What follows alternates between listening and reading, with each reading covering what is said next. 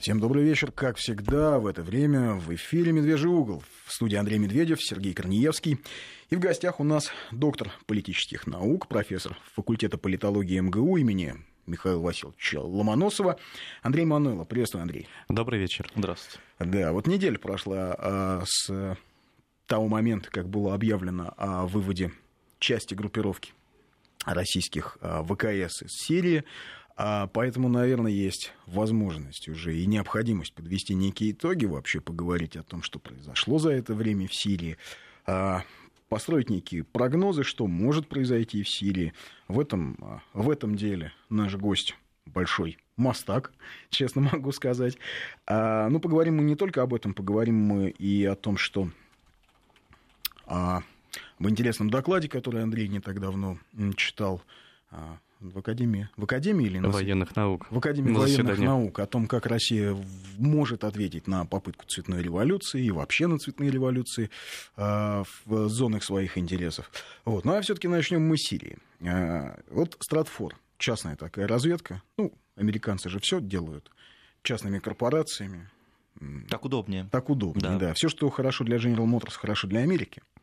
Поэтому... Эм, ну и отвечать не надо перед Отвечать не надо. Более так. того, никто же не знает, сколько воевал, например, представители частных военных компаний, ну, скажем, в Ираке или в Афганистане. Потери всегда можно скрыть, и можно официально показывать какую-то бумажку, что, скажем, в Афганистане погибло сколько? 1800 американских солдат. Тоже большая цифра, но тем не менее. Но более того, в том же Афганистане, когда американцы подсчитывают свои потери, и затем эти потери в виде фотографий с указанием биографии бойцов, а, они вешают на специальные сайты. А, обратите внимание, что не считают только о потере, которые приходятся на граждан Соединенных Штатов. А грин-карточников, которые имеют право э, воевать э, в горячих точках и отдавать свои жизни за э, великую свободу Америки, они не считают, потому что они не граждане. Реальные потери в два-три раза больше, и это только ну, армейские да, боевые потери. мексиканцы очень много воюют. И, да. и, именно так, именно так. Они не учитываются. А помимо всего этого, как вы правильно да? сказали, несут потери еще частные, частные военные компании. компании. Так вот, эксперты Стратфорд частной разведки, такого частного ЦРУ, который работает на корпорации, не всегда их а, а, аналитика не всегда их аналитику можно признать годной и даже внятной, но порой они, в общем, дают довольно толковые прогнозы, и, тем не менее, вообще очень характерно, да, какой сейчас они делают вывод из того, что происходит. А, вот э, эксперты Стратфор заявляют, что Россия мало того, что намерена сохранить свое военное присутствие в Сирии, так еще она намерена его и усилить. А, значит, согласно их точке зрения, а, Э, усиливается инфраструктура и базы в Латакии. Собственно, авиабазы в Хми, Хмимим, это рядом с Латакией, и базы Тартус, в порту Тартус, что идет бетонирование площадей, идет капитальное строительство, возводятся новые КПП, новые линии обороны. А эксперты Стратфор сообщают, что Россия перебросила в Сирию э, ударные вертолеты Ми-28 и К-52, которые, в общем, могут оказывать и поддержку сухопутным войскам, и осуществлять охрану, собственно, самой базы. А, и вот еще интересное сообщение. А, вооруженные силы наши, как э, нас информирует агентство, готовы с 22 марта, то есть завтрашнего дня, в одностороннем порядке применять силу против вооруженных формирований, которые систематически нарушают перемирие в Сирии. Сегодня об этом заявил а, начальник а, Главного оперативного управления Генштаба генерал-лейтенант Сергей Рудской. А, уточнил, что если а, американцы не дадут свои предложения по режиму прекращения огня до завтрашнего дня, то, собственно, мы будем действовать э, в одностороннем порядке как писал когда-то э, князь Горчаков, да, э, министр иностранных дел. А что касается применения силы, то будет она использована на усмотрение императора. Так вот, Андрей, значит, э, неделю назад, я помню, какой случился в либеральных кругах российских ну, не только приступ. В, в, в, да. и среди э, псевдоаналитиков такой прямо крик, э, ужас, ужас, э, слили Сирию, позорное бегство э, режима и так далее и тому подобное. Неделя прошла, оказывается, а, не бегство, б, группировка усиливается, а удары продолжаются. Так что, в общем, на самом деле, что же произошло неделю назад? Есть понимание? Да, абсолютно понимание есть. Э, э, А, кстати говоря, это понимание было Сейчас, еще, одну секунду, еще Андрей, неделю назад. 5533 в начале сообщения слово «Вести» — это наш смс-портал, и 8903 170 63 63 — это наш WhatsApp. Если у кого-то есть необходимость или желание что-то написать, задать какой-то а, вопрос Андрею, пополемизировать с ним, то милости просим. Прошу. Да. Ну, давайте все-таки попробуем оценить, что изменилось с выводом российских войск. А, ну, в первую очередь, э, российское руководство выполнило свое обещание, которое оно давало в самом начале, когда начиналась операция э, воздушно-космических сил э, России совместно с сирийской армией. А, так вот, руководство изначально заявило о том, что эта операция локальная, что она направлена на решение совершенно конкретной задачи по уничтожению конкретных группировок террористов, и в случае выполнения этой задачи Россия выведет свою ударную группировку. группировку. Прошло несколько месяцев, все эти задачи действительно оказались выполнены. Россия сдержала свое слово? Сдержала. Это говорит о том, что э, Российская Федерация не просто э, серьезный игрок на мировой арене, это еще и очень ответственная страна, которая, в общем, понимает свою ответственность и э, за будущее Сирии, и за будущее, наверное, всего мира. Это раз. То есть плюс в карму, в первую очередь. Во-вторых, если вот так вот прикинуть на вскидку... А... Такую в политическую, видимо, карму. В политическую, конечно, конечно. Но и, и в тот авторитет, который Россия в результате а, того, что она пришла на помощь Сирии, которая, в общем, э, должна была погибнуть по э, планам тех же американцев недельки через две, через три, потому что, ну, дожимало исламское государство, Джабхат Ан-Нусра и другие группировки, их там порядка 200 было. Дожимало, в общем, э, очень обескровленную боями непрерывными армию Сирийской Арабской Республики. Вот там месяц, два, три, но все, э, там 10% осталось под контролем. Это важно понимать. Э, вот. Второй момент. Э, Россия заявила, заявила о, о том, что она выводит свои войска. Но не все при этом. Военные базы остаются, а Следовательно, остаются это группиров, э, те группировки э, российских вооруженных сил, смешанные, кстати говоря, группировки, которые необходимы для того, чтобы защищать эти базы от внезапного прорыва тех же террористов, исламистов, если они туда при поддержке тяжелых видов вооружений все-таки прорвутся. Вот. А это серьезные группировки по, по меркам Сирии, потому что как минимум 2-3 э, батальона охраны, а там непростые батальоны, как минимум тяжелое вооружение, которое защищает ударные вертолеты, которые там были, кстати говоря, самого начала. Туда были э, переброшены вместе с авиацией и поддерживали наступление сирийских войск. А комплексы ПВО 400 комплексы, которые накрывают собой не только э, воздушное пространство э, над этими базами, но и всю территорию Сирии и большая часть средизе... территории Средиземного моря. А 300-400 комплексы, кстати говоря, своими ракетами могут уничтожать и корабли надводные. То есть понимаете, что это такое. Мне Фактически... кажется, еще небо над Турцией какую-то, да, часть? Ну, какую-то часть неба да. над Турцией тоже захватывает. Э, это вот бесспорно. То есть зонтик, вот этот ПВО, остался. А что такое зонтик? Фактически это вот то, это та самая бесполетная зона.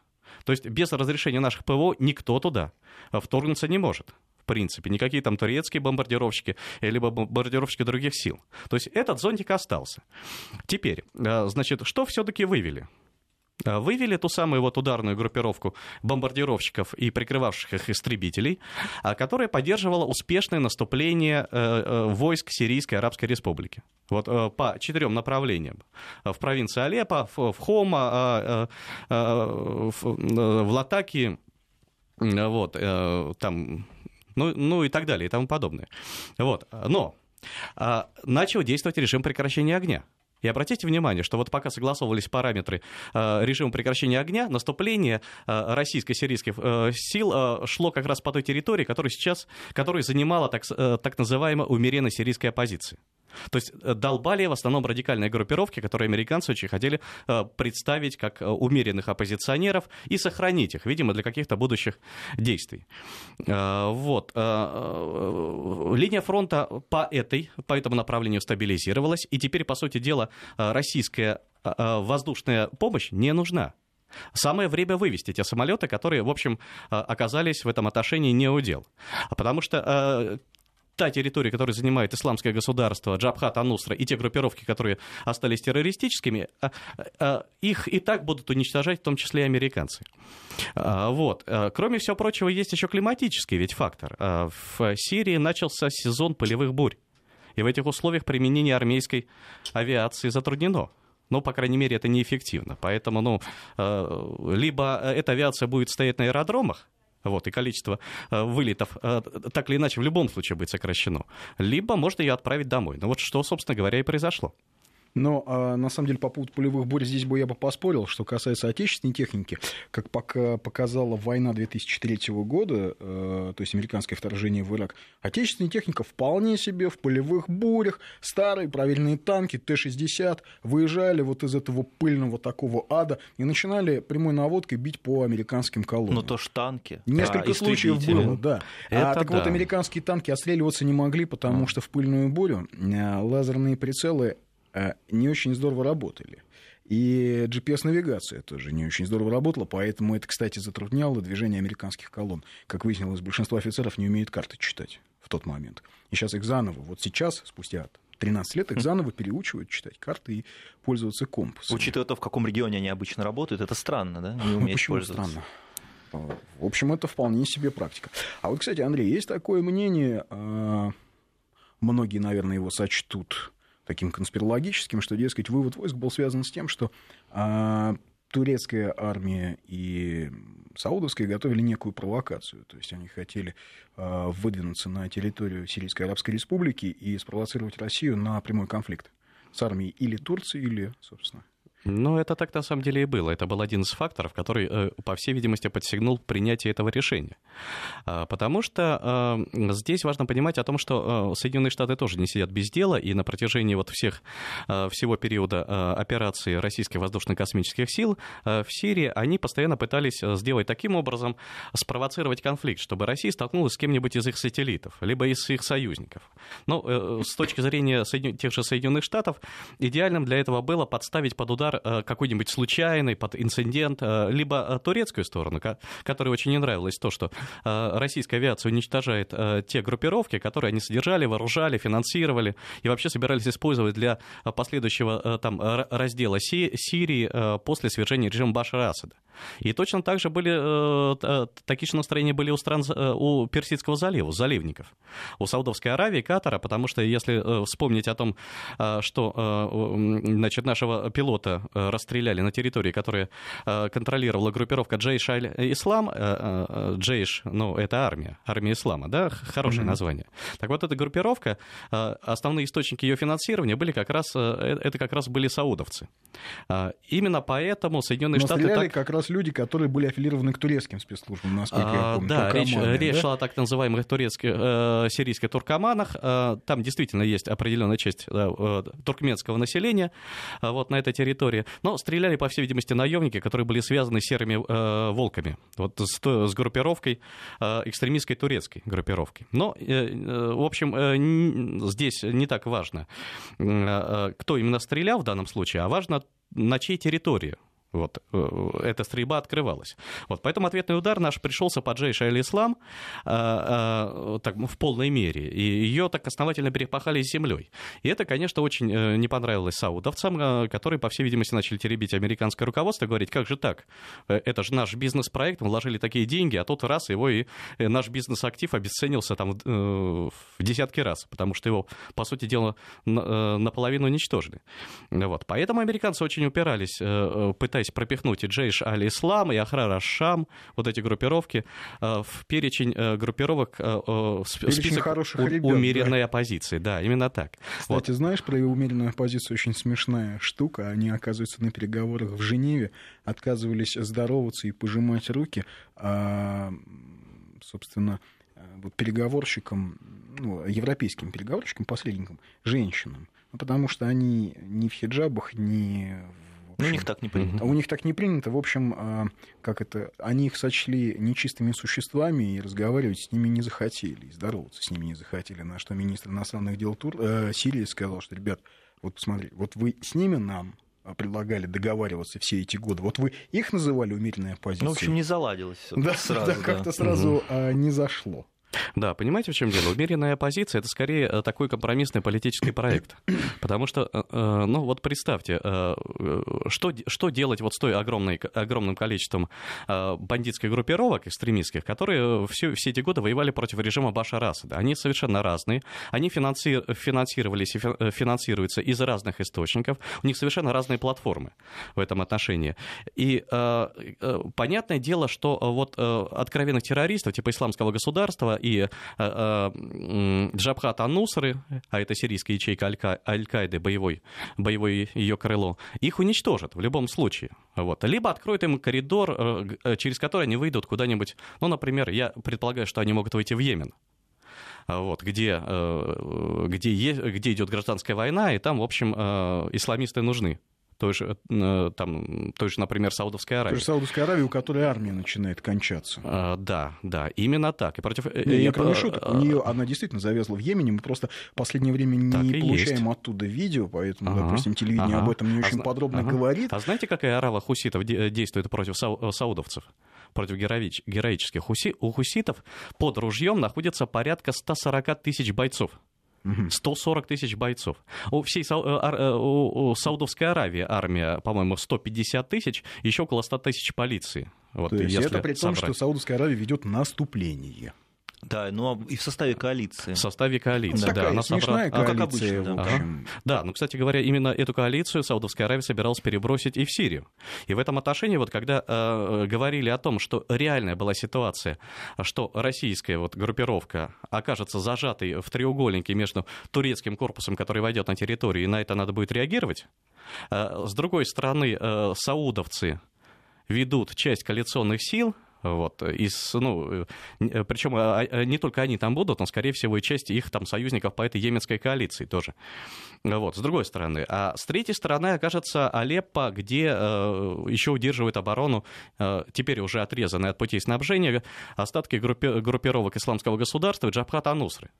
Вот. И здесь, поскольку Сирия очень маленькая, на самом деле, в оперативном плане, вот, там невозможно даже повернуться, не задев локтем кого-нибудь там соседа, другого. А, и здесь э, э, столкновение, скорее всего, было бы неизбежно, потому что, ну, когда такие группировки находятся в тесноте, они обязательно там столкнутся друг с другом. Вот. И здесь бы ситуация могла бы совершенно поменяться, потому что, понятное дело, что э, сирийцы и российская группировка разметили бы экспедиционный корпус Турции, но с этого бы началось началось, но этим бы не кончилось. Поэтому очень вовремя был выбран момент, чтобы оттуда вот как раз из этой линии убраться. И э, предложить э, воевать э, с исламским государством и Джабхат Ан-Нусрой, то есть с террористами, вот тем самым группировкам умеренной оппозиции, которые, которые согласились влиться в мирный процесс, значит, согласились на то, что они прекращают огонь, складывают оружие и вообще начинают снова интегрироваться как это обратно в сирийскую кровью искупить политику. вину перед собственным народом. Вот именно так. Я, по, я подозревал... одного известного mm-hmm. политика. Я да. подозревал, что именно так, потому что на самом, э, э, потому что, ну, во-первых, они должны заслужить свою свободу, Э, и свое будущее, и свое счастье в рамках э, единой страны. Это раз. Во-вторых, когда э, отдельные группировки, входящие в так называемую сирийскую свободную армию, а это группировка, это конгломерат, который состоит в основном из дезертиров, из сирийской же армии.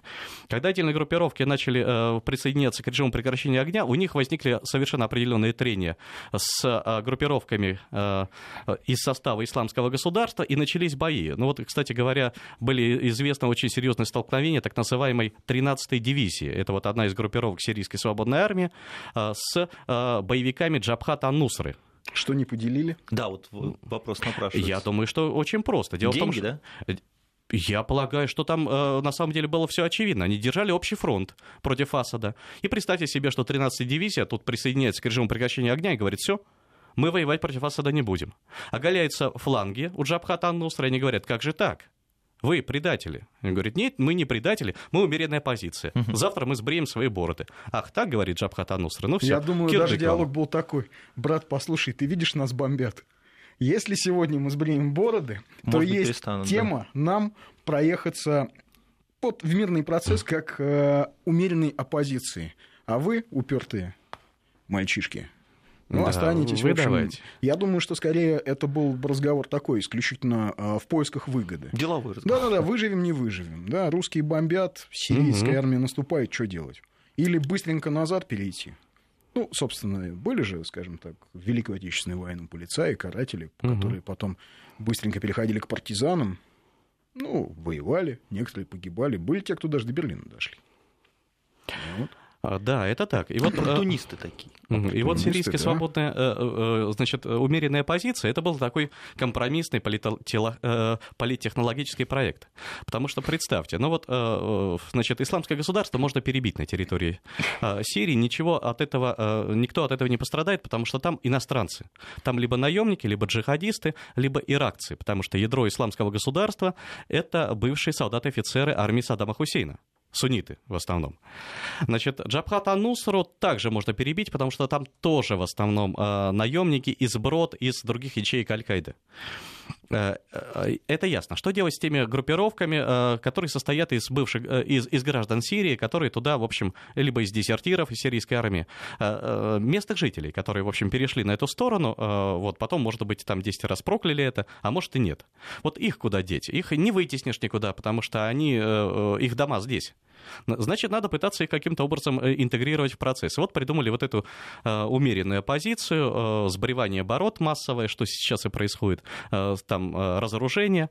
Но, правда, психология этих боевиков не поменялась. То есть но, это тем не не искренне менее... все, да? Нет, ну, конечно, не искренне. А если но... сейчас ветер будет дуть в другую сторону, они что, опять бороды себе начнут Вот поэтому, это, это вполне по сообщениям быть, Стратфор, Россия только усиливает свою группировку. На всякий случай, чтобы ветер дул всегда На базе, да, чтобы, как это, ветер все время, чтобы дул с севера. Из холодных а, полярных нордических земель, да, где проживает, а, как это писали греки, народ Гипербореев. Да, и успокаивает. Потому что один пролет российской тяжелой бомбардировщиков способен сдуть угу. вот, э, целую линию обороны этой свободной сирийской оппозиции. Но он способен много что сдуть. Как показывает вот события последних трех месяцев, э, пролеты бомбардировщиков способны сдуть иллюзии о некоем американском мировом господстве.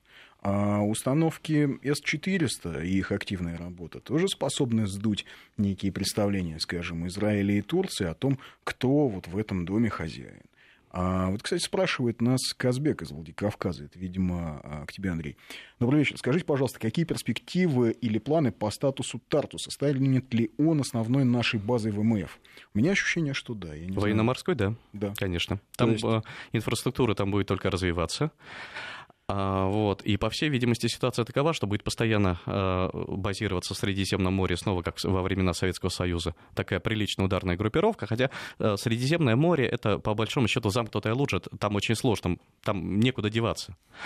Вот. Но, тем не менее, база действительно будет раз, развиваться. Ну, это такой регион, ну, Средиземноморье. Там просто все сейчас происходит. Там нельзя не быть. Там всегда все происходило. Да, это как, как тебя не Строго пригласили. говоря, да, ничего на, не изменилось. Сто лет назад там все происходило, и 200 лет назад там все происходило. Ну, и это просто да. 200 лет назад, скажем, и британс... лет назад, Британская кстати, империя тоже, да. очень переживала, что русские получили выход в Средиземное море.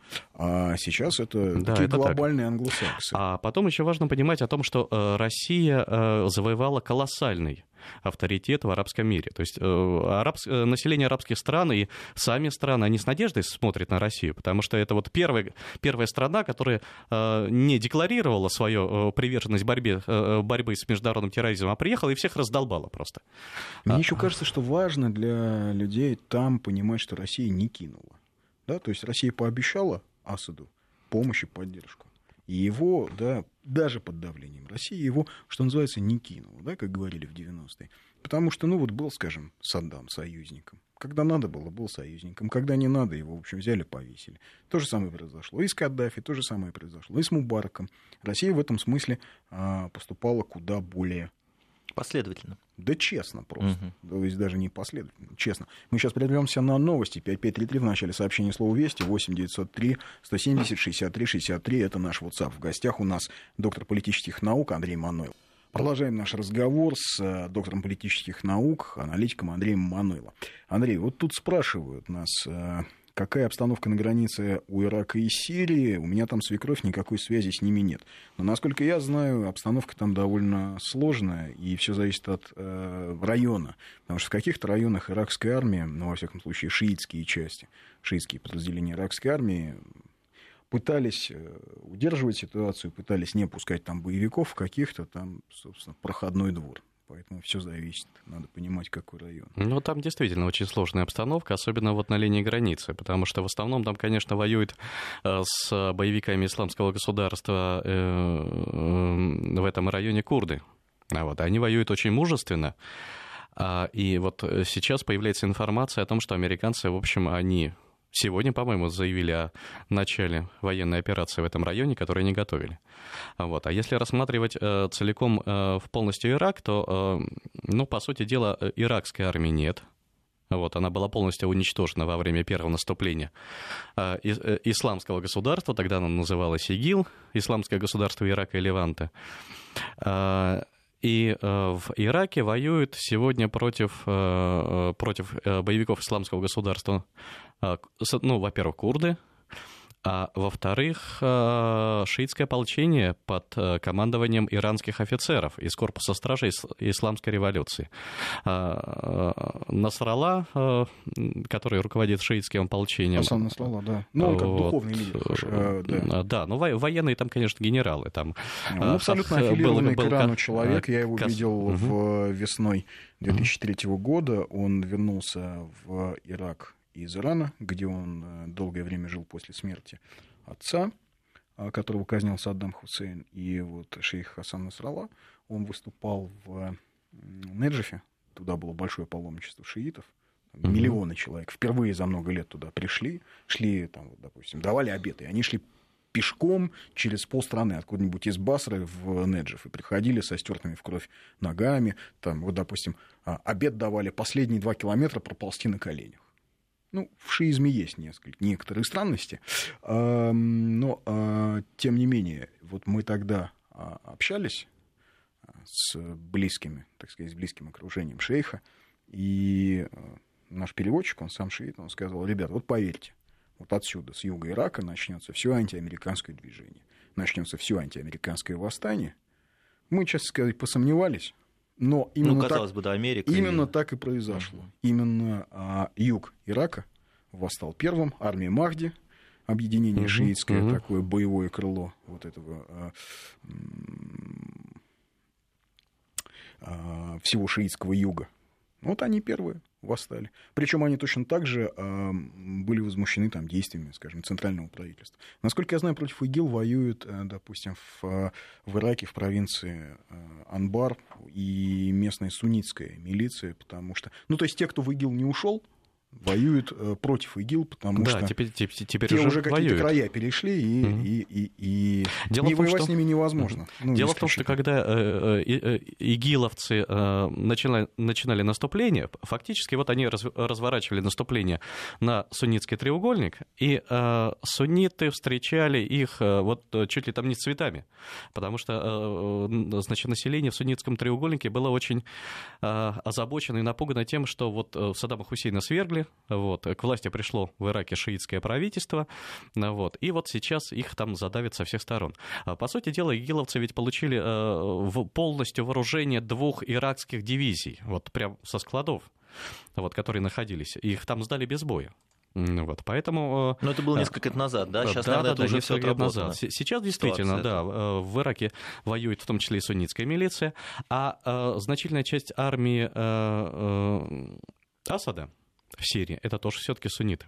Вот если... Э, Не алавиты, именно сунниты. Если четыре года назад э, воевали, э, значит, когда начиналось наступление исламского государства, значит, против него воевали в основном алавитские части, ну вот. А суннитская часть армии, ну, э, там часть дезертировала, а часть отошла и стала э, придерживаться такого вооруженного нейтралитета. Вот. То теперь значительная часть, э, в общем, той армии Сирийской Арабской Республики, которая воюет против исламского государства, это как раз сунниты. И генералы у них сунниты в том числе. Да, ну вот что касается вот человек уточнил, собственно, по поводу обстановки на границе, Камышлы конкретно его интересует. В Камышлы обстановка сложная. Очень сложно. Потому что э, там, собственно, курды запустили процесс федерализации. Э, именно Камышлы является центром.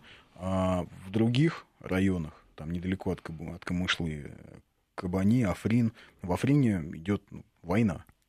Вот, в Камышлы тоже Ситуация очень-очень непростая. Дело в том, что именно... Они, в общем, ждут нападения э, турецкой армии. Вот именно в этом районе готовился, э, готовилось нападение турецкой армии, то есть предполагалось, что турки будут пробивать именно э, в районе Камышлы э, коридор. Да, вот, и там войдет экспедиционный корпус. В общем, эта угроза, она как бы сохраняется, потому что э, турки э, сконцентрировали напротив, вот, э, со своей стороны границ, значительно ударную группировку. Но пока не двигаются, это, по всей видимости, вызывает такую, э, такое очень большое недовольство Соединенных Штатов, потому что даже э, наш дорогой президент Барак Обама не, буквально там неделю, наверное, назад выступил с большим интервью Э, журнала э, э, «Атлантик», да, которому, надо сказать. Да, mm-hmm. где он обвинил Эрдогана там, авторитарности, но это, это все мелочи были. Но при этом он сказал о том, что проблема Эрдогана то, что он медлит, и медлит использовать великую турецкую армию для того, чтобы там нормализовать ситуацию в Сирии. А то что, есть... интересно, он имел в виду? А я как раз уверен в том, что э, американцы так из-под подталкивали Турцию для того, чтобы она вела свой экспедиционный корпус. Но это же страна НАТО, а как это может отразиться на всей политике а, Альянса? Понимаете, ну, Альянс же заранее сказал, что дело? он не будет поддерживать Турцию. А, дело в том, что Альянс действует в рамках э, Атлантического соглашения. Вот. А там есть пятая статья Э, вот, который говорит о том, что нападение на э, э, любого члена НАТО рассматривается как нападение на сам Альянс. Но если сам член НАТО развязывает войну да, и отправляет куда-нибудь экспедиционный корпус, вот про это Тут пятая статья ничего не да, говорит. Угу. Нет, там как раз однозначно о том, что нет, это, нет, я это, имею в виду, что может да. быть, ну хорошо, вот он развязал это войну, ему в ответ надавали, но так вот, сказать. Но вот должен... И вот это уже нападение на члена Альянса. Можно рассматривать вот так. А, а можно не рассматривать? Дело в том, что там речь идет не о нападении, а об агрессии. А агрессия — это когда есть вот агрессор, который взял э, и напал на, беззащитную, э, на беззащитную страну. Если страна сама спровоцировала, это нападение, причем э, спровоцировала в активной форме, сама напала да, на кого-то и получила в ответ. Это уже не подпадает под пятую статью. Поэтому, когда э, турки, заручившись поддержкой Вашингтона, кстати говоря, я уверен, что они э, с, с Брюсселем они, может быть, не согласовывали, а вот с Вашингтоном они согласовали провокацию, вот сбитый наш российский бомбардировщик, однозначно.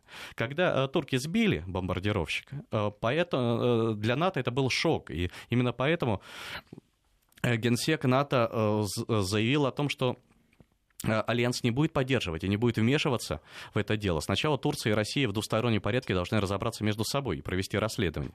И только То есть потом... это был четкий сигнал туркам. Что... И, именно, именно так, именно так.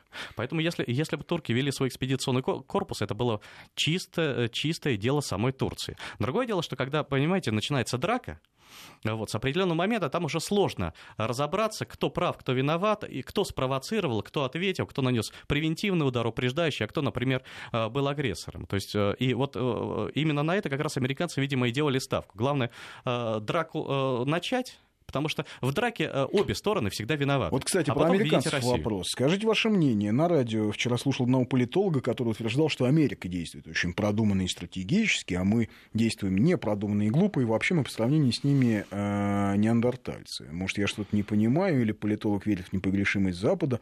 А, очень трудно в этом хаосе после США найти стратегию, или все-таки она есть? Заранее спасибо. Вот такой сложный вопрос. А, понимаете, в чем дело?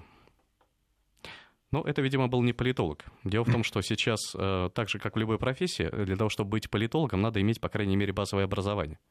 Вот. У нас политологов сейчас развелось, знаете, вот как собак не резано. А журналистов-то? А, вот. Э, но это не означает, что э, этот комментарий давал специалист.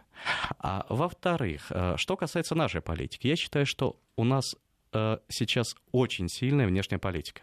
Более того, если она была, очень, если она была просто очень сильной, э, скажем, в течение последних полутора лет, э, когда мы столкнулись с кризисом в Украине, вот, то сейчас она еще и действует очень изящно, потому что, по сути дела, вот с начала военной операции в Сирии мы три раза как детей американцев обвели вокруг пальца.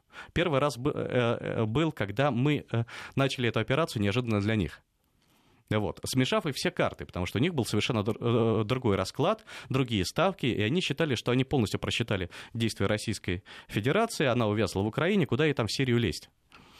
А, вот, мы их переиграли. Второй раз мы их переиграли, я считаю, вот совсем недавно, когда э, в течение там, месяца, наверное, все никак э, Керри с Лавровым не могли согласовать параметры режима прекращения огня. А, вот. Э, и э, согласовали они, а главный параметр там был как раз, какие группировки считать умеренной оппозицией, а какие считать террористами. И вот там, вот что они только не делали, только вот как-то у них никак не получалось. А за это все это время российская авиация совместно с армией Сирийской Арабской Республики работала, массированно, да, да работала угу. круглосуточно и массированно наступала на территории тех, тех самых группировок, которые американцы хотели подвести под понятие умеренных. А давайте вспомним о том, что одним из положений резолюции 2254 по Сирии, там говорится о том, что а, значит, должно быть сформировано коалиционное правительство, которое в пропорциональном значит, плане должно быть состоять из э, представителей умеренной сирийской оппозиции и представителей правительства Башара Асада. Пропорционально той территории и тому населению, которое э, каждая из этих сторон контролирует. А, и э, на тот момент, когда была принята эта резолюция, американцы потому и пролоббировали ее и пошли с нами на э, соглашение компромисс. Они считали, что вот сейчас фронт стабилизируется, а большая часть территории находится под этой умеренной позицией. Так вот, за месяц мы э, фактически вышвырнули эту умеренную позицию с той территории, которую они занимали. И сейчас, когда пришло время формировать это коалиционное правительство, встает резонный вопрос. А могут ли представлять какую-то часть сирийского народа те группировки, Э, которые, э, э, которые раньше контролировали приличное количество территории, а теперь контролируют три сарая. А у нас новости. Вернемся через две минуты. Да, продолжаем наш разговор. Андрей, а такой вопрос. Стоит ли в России по опыту зарубежных партнеров ввести закон о частных военных компаниях? Я бы сказал, что нет. У меня есть свое объяснение, почему. Что ты по этому поводу скажешь? Я думаю, что стоит. Это действительно э, штуковина, по всей видимости, необходимая, потому что в условиях, э, когда во всем мире ведутся уже не простые войны, а гибридные, частные военные компании нужны. А давайте поясним, что такое гибридная война. Гибридная война э, — это э, некая новая форма ведения боевых действий, э, цели, цели которые точно такие же, это уничтожение живой силы противника, подчинение его воле и так далее и тому подобное. Но в гибридной войне, собственно, традиционные боевые действия отходят на второй план, а на передний план выходит применение инструментов информационных войн, может быть, даже там цветных революций, экономических войн, дипломатическое противоборство. То есть, так сказать, а, вести войну. Да. Не называя, да, собственно говоря, себя. Да, не называя угу. себя, действительно. И в гибридной войне, э, которую ведут между, могут вести между собой мировые лидеры, в том числе и в условиях формального сохранения между ними мирных отношений, в гибридной войне э, боевые действия, столкновения вот этих вот лидеров происходят на площадке третьих стран, так называемых, раньше их называли страны третьего мира. Вот типичным площадкой, на которой меряются силами, ну, скажем, Россия и Соединенные Штаты союзниками, является и Украина, и Сирия. Поэтому и украинские и сирийские конфликты связаны связывают воедино и дел, делают это совершенно правильно и справедливо. Их нельзя рассматривать по отдельности, они в, в тесной связке. Э, э, чтобы объяснить э, на, на пальцах, как ведутся гибридные войны, ну, я хочу привести следующий пример. Вот представьте себе следующую ситуацию. Вот американцы, они большие мастера вести войны чужими руками. При этом они используют своих союзников как некий расходный материал во все конфликты, куда они ввязываются. Если они идут куда-то там воевать, то в первую очередь впереди они пускают своих союзников по НАТО, впереди союзников по НАТО пускают каких-нибудь там сателлитов, которые вообще не жалко. Вот. Есть э, великий Вашингтон с великим Вашингтонским обкомом. Он центр мира. Вокруг него расположены э, э, страны Западной Европы, которые, которых э, Вашингтон ценит. Это ценные союзники, обладающие ценными вооруженными силами. А вокруг стран Западной Европы располагаются страны, ну, скажем, новые страны НАТО, вот страны Восточной Европы, Польша, там страны Балтии, которые занимают стратегическое положение, это важные плацдармы, но их по, по большому счету не жалко, то есть ими можно жертвовать в любой войне, вот, бросая их в первую очередь. Ну, собственно, что с Грузией случилось в 2008 году. Конечно, конечно. Грузия... Ее просто бросили в топку, понимая, чем ответит Россия. Прекрасно понимали в Вашингтоне, чем ответит Россия. Но у них были свои разведзадачи. Им нужно было посмотреть, как быстро мы отмобилизуемся, как мы отреагируем, как мы будем действовать. Будем мы действовать по старинке или уже по-новому, батальонными, тактическими группами и так далее. Они свою задачу выполнили. Это сколько... разведка боя. Сколько... Да, только это не свои, да, так сказать, да. подразделения, и даже не частные военные компании. А это целая страна была послана на разведку боя. Абсолютная правда. Из целой страны сделали государство-провокатор. А, вот. А вокруг, э, вокруг вот этих вот э, стран Восточной Европы, которые, в принципе, не жалко, есть всякие, бродят всякие дикие племена, которые, в общем, готовы прильнуть к сильному, но пока он находится в силе. Это вот всякие там украинские вот эти вот правые сектора и прочее. Э, вот. Дикие племена со своими вождями, с каменными топорами. Вот. И вот когда Вашингтон собирается э, с кем-то э, начать войну, он сначала отдает, бросает вперед вот эти дикие племена. Он дает приказ вождям, вожди вырывают каменные топоры, и они пошли вперед. И, конечно, выкашивают через некоторое время. После этого Вашингтон бросает в топку войны контингенты, ну, например, из стран Восточной Европы, которые там быстро пугаются, их легко, значит, заставить ввязаться в конфликт. И тогда на Донбассе появляется являются частной военной компанией из той же Польши. Вот. Ну, собственно, постепенно... они и так там воюют.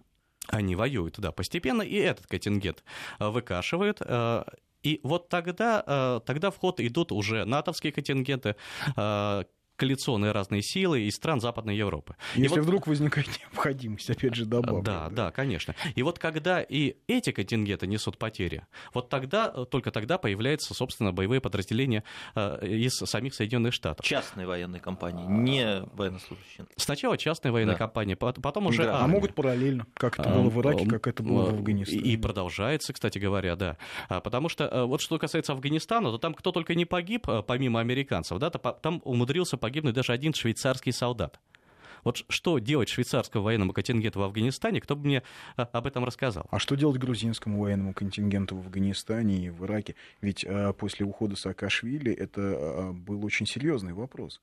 Почему мы там воюем? И Грузия этим задавалась. И Грузия до сих пор, а, так сказать, грузинские и политики, и интеллектуалы, они вот в один голос ставят а, Саакашвили а, именно в вину участие в тех конфликтах, которые к Грузии непосредственно отношения не имели, потому что все равно нужной обкатки армии там не прошла.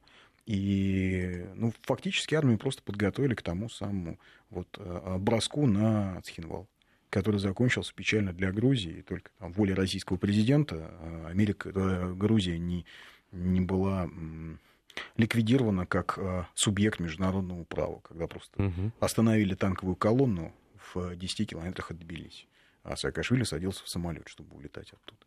А вот, собственно, и все. И в этом смысле американцы глубоко циничные люди. Да, да они всегда были циничными. Вот, в этом отношении. Самое главное, что это отношение они не скрывают. Э, а, но что касается частной компании, то э, частные, что такое частные компании, какую роль они играют в гибридной войне? Да. Но почему их так при... почему они нам нужны? Почему они нужны России, да? А, ну, потому что э, частные компании, э, вот, э, я убежден в том, что это некая такая форма легализации наемничества современная, потому что, ну, это, это У те, нас те же самые России, наемники. Да? Это Наемничество запрещено во всем мире. Ага. Да, вот, оно преследуется международным уголовным правом. Вот, наемников ловят, судят и предают Международному уголовному суду. А, а, а, а, а вот тот, кто работает в частной а военной вот, компании, почему он не А вот у них статус совершенно другой. А-а-а. Вот для этого угу. это и придумано, потому что частные военные компании выполняют те же задачи боевые, что выполняют э, наемники, э, э, но э, они выполняют эти задачи, заключив контракты, например, с государственным департаментом. Причем э, позиции, которые прописаны в контракте, там обычно, ну, чем они занимаются? Охрана дорог, охрана конвоев, охрана военных баз. А то, что в Афганистане э, именно частные военные компании проводили специальные операции, ш, значит, выбивали э, талибов из их горных укрытий, то есть, вот, собственно говоря, вели самую настоящую войну, при этом э, клали вокруг, конечно, и мирное население, которое попадалось. Вот, это и стало причиной, э, кстати говоря, вот, э, грандиозного э, скандала с Black Waters, э, которая затем поменяла несколько названий, э, вот, и теперь уже под названием группы компании Академи э, появилась в том числе и на Донбассе.